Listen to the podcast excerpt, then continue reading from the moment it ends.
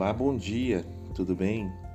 Queria ler com você no dia de hoje o livro de Salmos, capítulo 31, versículos de 19 a 24, que diz assim: Como é grande a tua bondade, que guardaste para os que te temem e preparaste na presença dos filhos dos homens, para os que se refugiam em ti.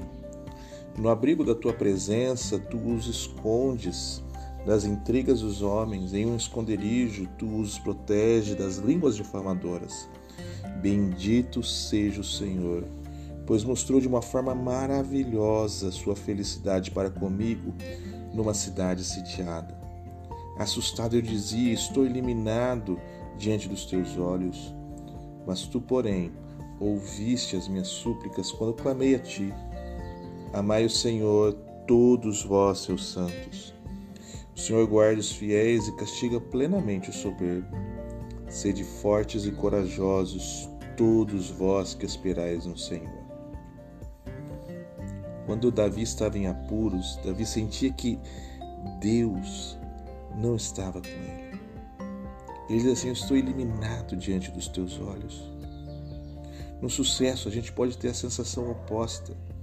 Davi ele diz assim: Jamais serei abalado o que é igualmente errado.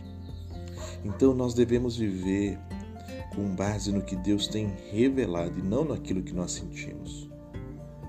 Pilotos que voam entre as nuvens precisam sempre seguir os seus instrumentos, mesmo quando eles contradizem a sua clara percepção de qual é o lado de cima e qual é o lado de baixo, ou a morte deles será inevitável.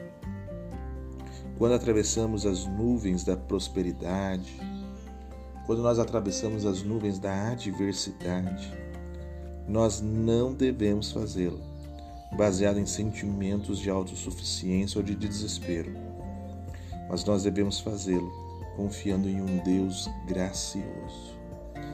Que nos momentos de prosperidade, nos momentos de adversidade da sua vida, você possa confiar a sua vida nas mãos de Deus. Que você tenha um abençoado dia. Até amanhã.